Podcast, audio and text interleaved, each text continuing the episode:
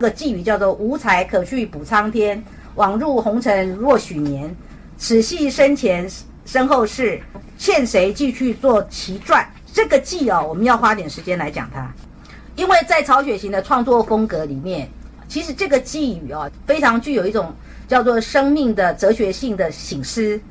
透过这个寄语，其实它等于也是在对后面的整个章节所要铺陈的，它等于是先让你做了一个概括式的理解，然后你整个章节读完了之后，你再回头看这个寄语的时候，你会发现说寄语早就告诉你了啊。那无才可去补苍天，刚刚我已经讲得很清楚，因为他被弃之不用，所以他当然没有办法补天。可是他后来又来到了红尘，可是结论是说枉入红尘若许年呢？为什么？因为如果当你把《红楼梦》读完了之后，你会发现，你会发现到最后是一大地一片白茫茫真干净，最后是一场幻灭一场空。不管过程曾经有过多么的缠绵，多么的悱恻，多么的繁华，多么的愉悦，多么的欢欣，多么的鼓舞，多么的热闹，到最后其实是一场空。所以结论，结论就是什么？早知道就不要来了，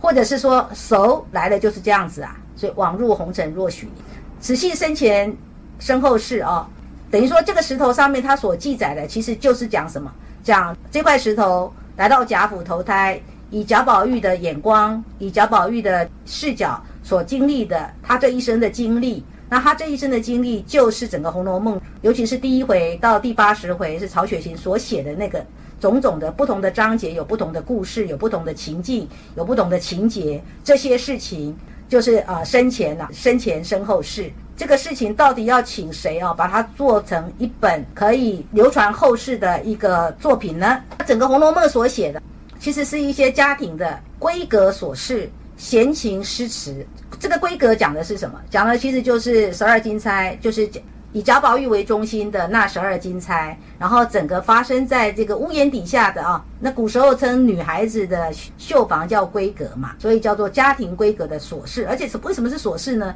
其实也没什么大事啊，不过就日常生活事，所以叫琐事。但是整个的《红楼梦》的这个家庭闺阁琐事里面，其实赋予了相当多的艺术性的色彩。那有很多的诗歌词曲，甚至有即便是行酒令或者是猜灯谜，其实。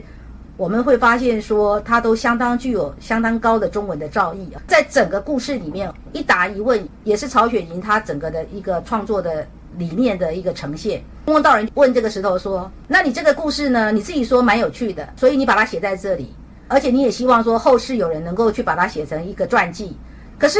公公道人说，在我看来。”你这个故事也没有年代啊，你也没有写什么大贤大忠的什么朝廷故事啊，或者什么治理风俗的一个一个好的政绩啊，那你只不过写了几个异样的女子，可能他们的状态是或情或痴，或者是他们有一些啊小小的这个美善美德，也不是什么经典的啊经典的像班姑或蔡女这样的一个德能，就算我抄去了，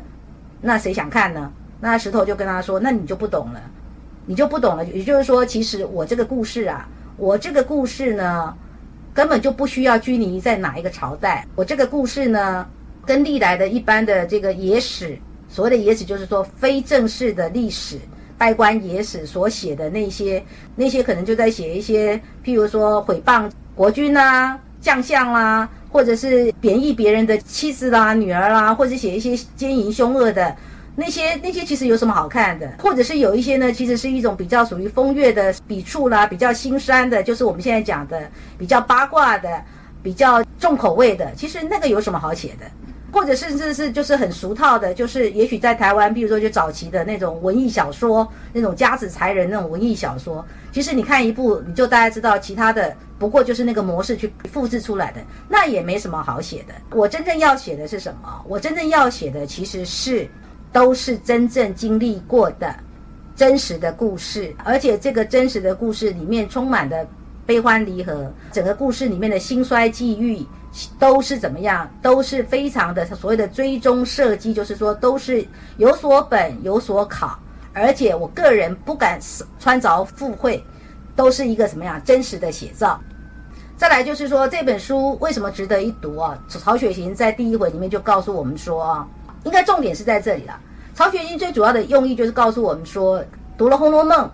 你可能会悟出一个很深的道理。那个很深的道理就是“因空见色，由色生情，传情入色，自色悟空”。这十六个字哦，其实道理很深哦。如果你们一下子不懂，没有关系哦，因为可能我们这个导读课程结束了之后。或者是你在自己在反复阅读《红楼梦》的过程当中，你渐渐的会理解什么叫做因空见色，由色生情，传情入色，自色悟空。或者是如果你的年纪已经是在这个红尘里面打滚了三四十年的，甚至四五十年的，像我这样的年纪哦，你们可能就会理解哦，曾经轰轰烈烈的爱情又怎样呢？曾经是虚无的让你失望的爱情又怎样呢？你就会理解，再深刻的爱情，再美丽的色相，再锥心刺骨的情爱故事，一切都只不过是一个经历。当你了解这个时候，你其实你就自色悟空了。